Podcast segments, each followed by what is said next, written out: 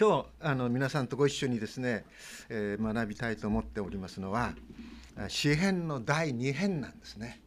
でこの詩編の第2編実は新約聖書の中でパウロの第1回のこの宣教旅行の中でえ最初にと言いましょうかまた詳しくと言いましょうか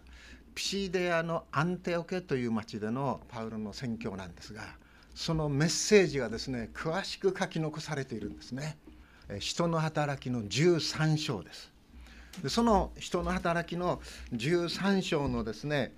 え中でパウロ自身がですね聖書を引用しているんですね。しかもはっきりとそれがどこの箇所であるかということをこう言っているんです。人の働きの13章のこの33節なんですが神はイエスをよみがえらせそれによって私たち子孫にその約束を果たされました。次ですね。詩篇の第2編にあなたは私の子今日私があなたを産んだと書いてある通りですって言うんです。珍しいですねここまで。はっきりと詩篇の第2編にと言いましてですねこの聖書の引用箇所をですねはっきりと伝えてそしてその内容もですねあなたは私の子今日私があなたを産んだと書いてある通りですとこう言っているんですね。でそしてその詩篇の第2編を引用するその前32節にですねパウロがはっきりと「あなた方に良い知らせをしているのです」って言うんです。あなた方に良い知らせをしているのです。そしてその良い知らせの確信は詩篇の第二編です。第二編にこのはっきりと書かれてある事柄なんです。とこう言うわけです。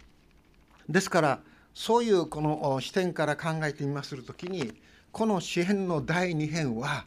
聖書の中の聖書聖書が持っているメッセージの中でもとても重要なまた大切なこのメッセージでありまたそれは神様のお約束でありその神様のお約束が時に至りて実現したそれをですねパウロは宣教旅行の中で最初からはっきりと語っているというそういう事柄であります。この詩編第2編とこう言いますけどもある意味ではこの詩編の一編と二編はですねこの詩編の中の表題と言いましょうか、ね、冒頭の言葉とも取ることができると思うんですね。前回は11月の27周年ですか？仙台福音中教会の創立記念日の時に詩編の第一編を学ばせていただきました。そして今日はこの第二編を学ぶわけですけどもこの第一編の中で話していること言っていることそれは何かというならば幸いなこと本当に幸せなこと。それはですね主のお言葉をね口ずさむことなんだ、ね、昼に夜にいつも主のお言葉を口ずさむこと。それが幸せなんだっていうんですね。でそれに対してこの滅びの道そしてまたその滅びの道を行く人たちをですねこの支援の作者はですねもみ殻のような人だというふうにこの言っているわけなんですがそういう人はどういう人かというと悪者の計りごとあるいは罪人の道あるいはあざける者の座。すなわちこの計りごと罪人あざける者。それは何に対して言われているかというならば主のお言葉に対して主のお言葉に対してあざける者主のお言葉を無視して歩む者主のお言葉を無視して自分のですね思いを巡らして自分思い通りの人生を送ろうとする者そういう者たちをここでは言っているようですね。そして一方主の教えを喜びとするものをどのように例えているかというならば水路のそばに植わった木のようだっていうんですね。時が来ると実がなりその葉は枯れないっていうんです。水路のそばに植わった木のようだ。そして4節5節で悪者はそれとは違いまさしく風が吹き飛ばすもみ殻のようだ。それゆえ悪者は裁きの中に立ちをせず罪人は正しい者の集いに立てないとはっきりと言っているわけですね。でこの詩篇の第2編のところ来ますとですねまず一節で「なぜ国々は騒ぎ立ち国民は虚しくつぶやくのか」地の王たちは立ち構え治める者たちは愛ともに集まり主と主に油を注がれた者とに逆らう。さあ彼らの枷を打ち砕き彼らの綱を解き捨てよう。なぜ国々は騒ぎ立つのか。国民は虚しくつぶやくのか。地の王たちあるいは治める者たちは愛ともに集まりそして主と主に油注がれた者とに逆らうのかって言ってるんですね。でこの「なぜ」というのはどういう視点からこの言われているかというならば主がどういうお方であり主のお言葉がどのような絶大なお力を持ち主のお言葉がどのようにまた細やかな愛と配慮に富んだものであるかということを本当にわきまえ知ったその信仰者の視点から見た時になぜ国々は騒ぎ立つのか。国民は虚しくつぶやくのか。地の王たちは立ち構え治める者たちは愛ともに集まり主と主に油を注がれた者とに逆らうのか。ということですね。ここで言われている国々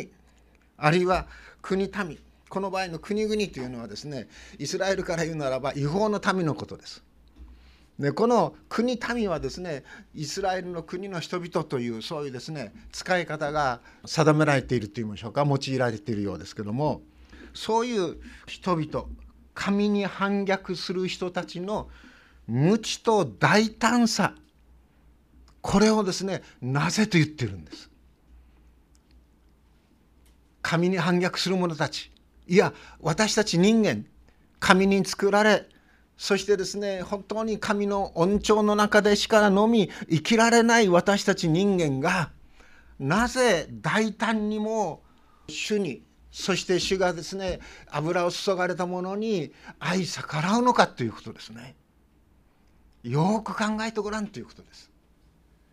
神は永遠から永遠にいます方でしょ。私たち人間はですねその人生は70年あるいは健やかにして80年にしてもそれはですね一息のようですよね。そしてまた私たち人間はこの地上の生涯を終えるならばですね塵に変えるものでしょ？儚いものですよね。そういう者たちがなぜ主に逆らうのか？なぜ主にですね反抗するのか？ということであります。そして彼らはどのように言っているかというならばですね主に反抗するそういう彼らの思いはどこに集まっているかというならば3節です。さあ彼らの枷を打ち砕き彼らの綱を解き捨てようっていうんです。この場合彼らが言っている枷とか彼らが言っている綱とは何かというならば彼らはですね主のお言葉を人間をですね不自由にしてがんじがらめにですね閉じ込めるようなそういう綱のようなものでありそういうですね枷のようなものだというふうに彼らは主の言葉を断罪しているわけです。人間の上に人間はいない。人間の上に人の上に人はいない。人の下にも人はいない。人は人だ。我らをですね強制し我らをですね本当に縛りそして我らをですね不自由にする者は我ら以外に誰もいない。神でさえもない。ということです。そういう考え方ですね。どっかで学んだんじゃないでしょうか私たちは。ルソーをはじめフランスの哲学者たちがいわゆる近代の自由民権運動というものをですね衝動していきました。確かにその当時のですねローマカソリック教会のようなそういうですね教皇のですね絶大な権威のもとにその領民たちをですね教会の掟に縛ろうとする。そういう掟の中に閉じ込めようとする。そういうですねこの縛りからそういう枷から人々はですね自由に目覚めた人々はそれを打ち破ろうとしてきました。それを打ち壊そうとしていました。確かにそういう封建領主のもとではそれは必要なそういう叫びだったと思うんですね。人間をありとあらゆるですね身分制度の中にがんじがらめにして特に徳川以降私たち日本の国はですねもう知能交渉のそういう身分制度そしてそれぞれの中にですねそれぞれの身分があってそしてその身分をわきまえない者たちを分をわきまえない者たち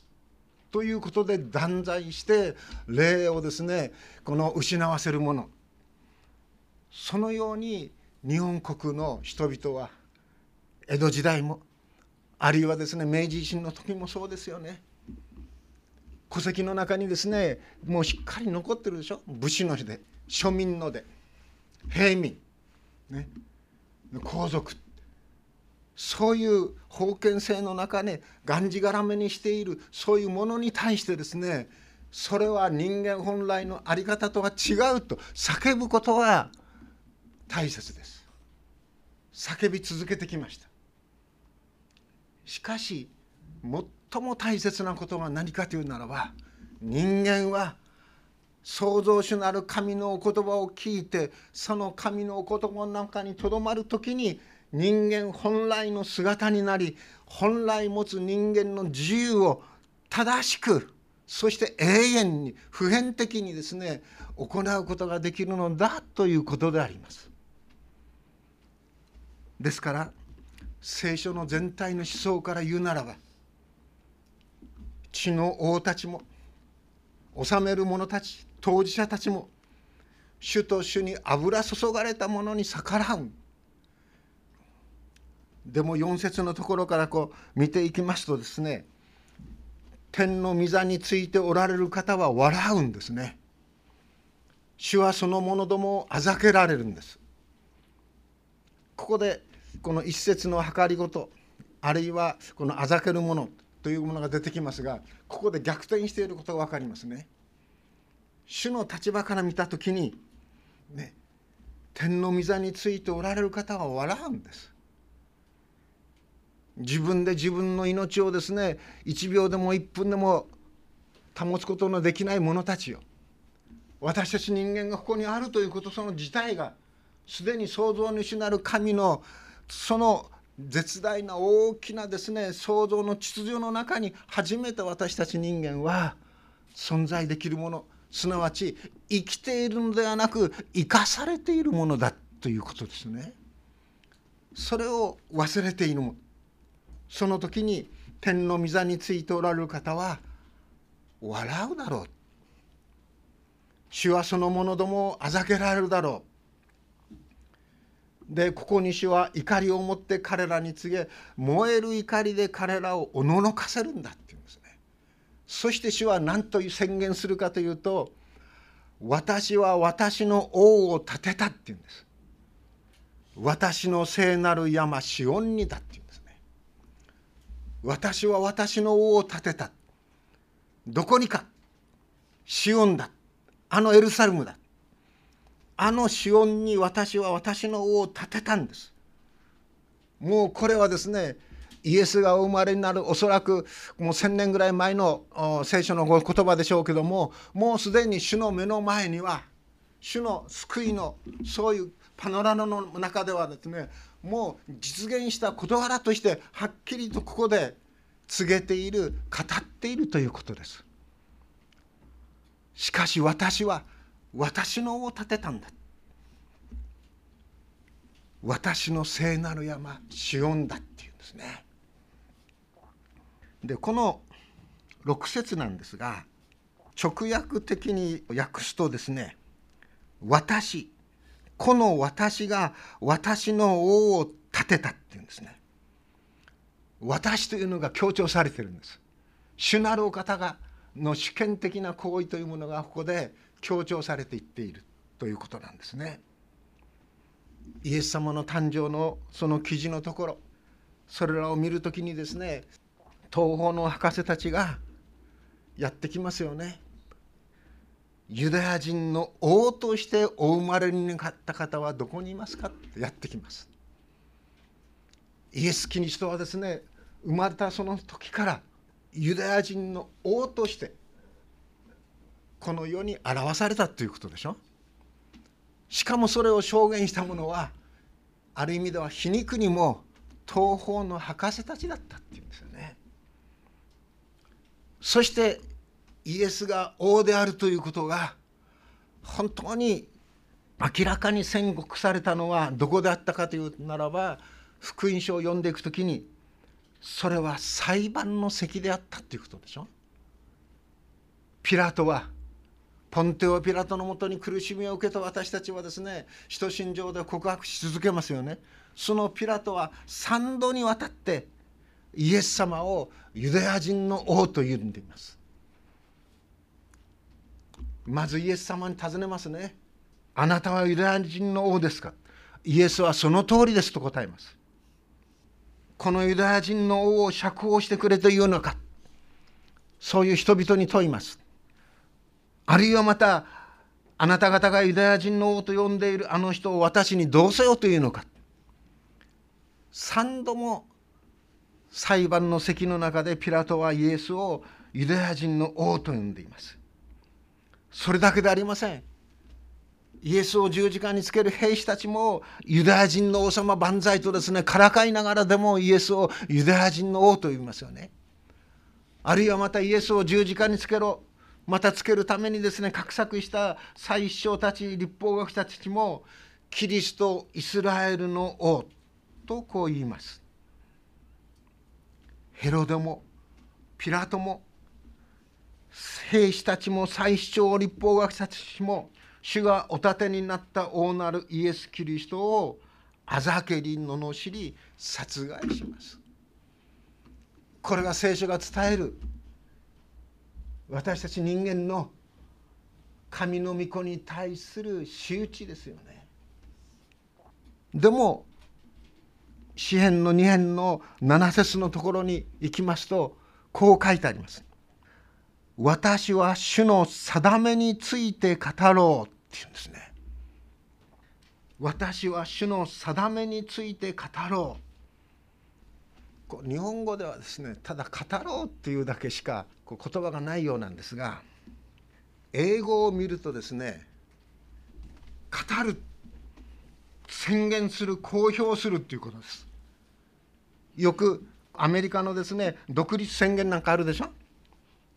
デクラレーションですねあるいは人権宣言もですねデクラレーションです語るっていうのはそういうことですそしてただ単にそれは語るという言葉だけじゃなくて詩篇のですね19編の一節に有名な言葉がありますよね。諸々の点は神の栄光を表して書いてるでしょ。この表すという言葉はデクレアという言葉が使われているんです。すなわちそのデクレアという言葉の中には記録し録音しそしてそれを保ってそれを公にするというそういう意味があるんです。ですからここで支援の作者はですね私は主の定めについて語る公表する宣言する記録してそれをですね伝え続けていくというそういう意味があるんです。でこのデクラレーションそれはですね何についてというかならば主の定めなんです。日本語で定めっていうと何かちょっとこう軽い 感じがしますね。文語訳聖書は「御事のり」と訳しているんです。主の御事のり主の御事のりを告げるっていうんですね。でその御事のり、まあ、歴史の中で出てくるのは明治22年に明治憲法が発布されるでしょ。その後教育直後が発布されるんですね。直後ですよ。直後っていうのは天皇が教育に関して直接述べたことです。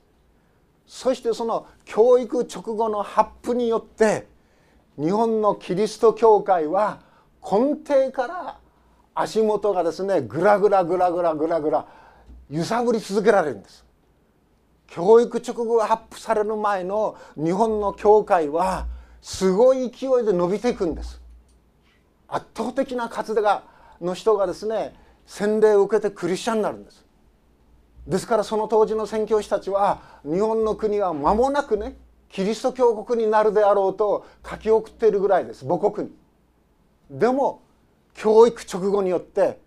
今まで100名もあるいは何十名も洗礼を受けていたその教会がその後ですよ。せいぜい5名3名ある年はゼロというふうにねガタンと落ちるんです。なぜ教育直後をそんなに急いでやったか。そういう心理的な背景の中には天皇主権の国家をこれでは持たんという為政者の意図があった。私はそう思っています。そしてその教育直後はですね戦前までいわゆる放読されてたんです。放読というのはどういうことかというとこうやってですね表すしくねうやうしく持ってですね捧げ持ってそして読むんです。かと読むんです。御事のりっていうのはそういうものなんです。ですからそのこの詩篇の2編はですね御事のりですから神が直接語ったものですから本来ならばね捧げむって私たちは読むべき事柄ですね。これ書いてもらったんです。詩篇の2編を。私捧げ持ちながらこの今あの読もうとしてるんですね。なぜ国々は騒ぎ立ち国民は虚しくつぶやくのか。こうやって読むだけでも背筋がピシッとしますね。読むその言葉というものはその読む形によって重さがねやはり異なってきます。地の王たちは立ち構え治める者たちは愛友に集まり主と主に油を注がれた者とに逆らうっていうんです。さあ彼らの枷を打ち砕き彼らの綱を解き捨てよう。天の御座についている方は笑い主はその者どもをあざけられる。ここに主は怒りを持って彼らに告げ燃える怒りで彼らを恐れをののかせる。しかし私は私の王を立てた私の聖なる山シオンに。私は主の定めについて語ろう。主は私に言われたあなたは私の子。今日私があなたを産んだって言うんです。あなたは私の子だ。イエス様に対してあなたは私の子だ。洗礼を受ける時も天から声があってそのように周囲の人々に聞こえましたね。あなたは私の子なんです。そして今日私があなたを産んだんです。この歴史のある一時点その中にですね今日と言って私があなたを産んだ。すなわち神が持っているところのこの支配する権威というものをその子に私は与えたっていうことです。今日私があなたを産んだ。神が産んだお方ですから神の子ですね。本質においてイエス様は神ご自身です。それゆえにその後8節。何と言っているかというと私に求めようなんです。これ命令形なんです。英語で言うとアースクですね。私に求めよ。神の方からね私たち一人一人にですね私に求めよというんです。神が人間に対して私を求めよすなわち私を信じよということです。その私を求めよという言葉を受けてあのイエス様は三条の水訓の中で求めなさいって言ってるんですね。求めなさい。そうすれば与えられるさらにイエス様は求めることについて続いて何て言うかというならば叩きなさいって言うんですね。そうするならば開かれるって言うんです。さらに叩きなさいだけではなくて探しなさいって言うんです。そうするならば見出すって言うんです。求めよ叩け探す。何を見出すか。誠にイエスが神であることを見出し私たちこの罪ある者の汚れた者ののその目ではありますけども誠に神に出会うということです。神の愛に触れるということです。神の真実なその御手の救いの技に私たちはですね預かるということです。ですからそのようなものを恐れつつ主に仕えなさい。おののきつつ主を喜びなさい。そして御子に口づけしなさい。すなわちイエス・キリストと親しく交わりなさい。イエス様をですね親しく見上げ続けていきなさい。そしてその最後に幸いなこと。詩篇の一章の一編で言われた幸いなことが2章の最後12節の後半にですね出てきまして「幸いなことよ」って言うんですね。何が幸いなのか。全て主に身を避ける人が幸いだって言うんです。全て主に身を避ける人です。実に謙虚で謙遜ですね。サタンに勝つ道それはね主に身を避けることです。悪と悪の誘惑にですね私たちがですね勝つ道それはですね主に身を避けることです主に身を避ける人こそ幸いなり。これは詩篇のメッセージです。そしてそのメッセージはまさにイエス・キリストによって実現したんだ。イエス・キリストのですね十字架の人イエス・キリストのよみがえり復活によってイエスは公に神の御子として公表されたんです。デクレアされたんです。告げ知らされたんですということです。これが良い知らせでなくて何が良い知らせでしょうか。我らはですねイエス・キリストを信じイエス・キリストに出会うことによって何を見何を知ったかというならば神を見神を知ったんです。あやふやな神観ではありません。確かな誠にありとあるお方であるこのお方をイエスにおいて私たちは知ったんですね。まさにクリスマスとはその恵みが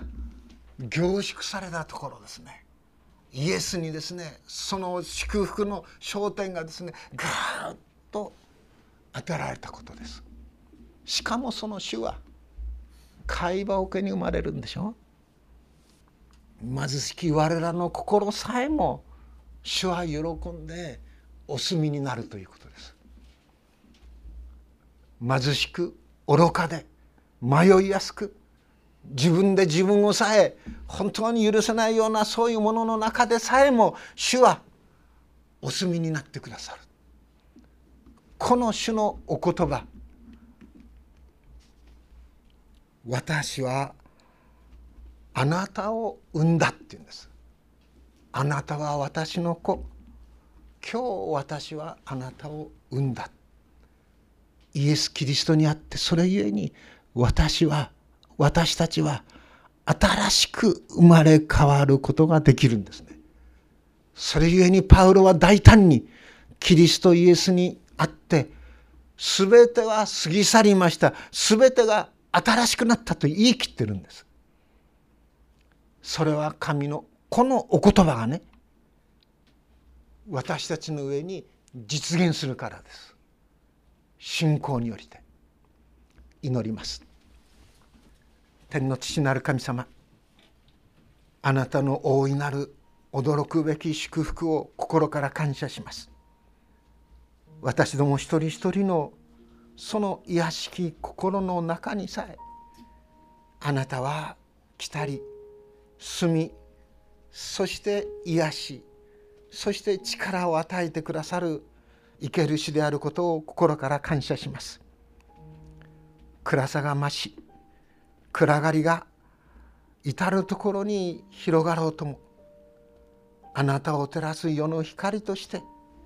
なお私たちを祝し強めてくださるようにそしてお一人お一人のその心の中にあなたの御心の実現をさせてくださるように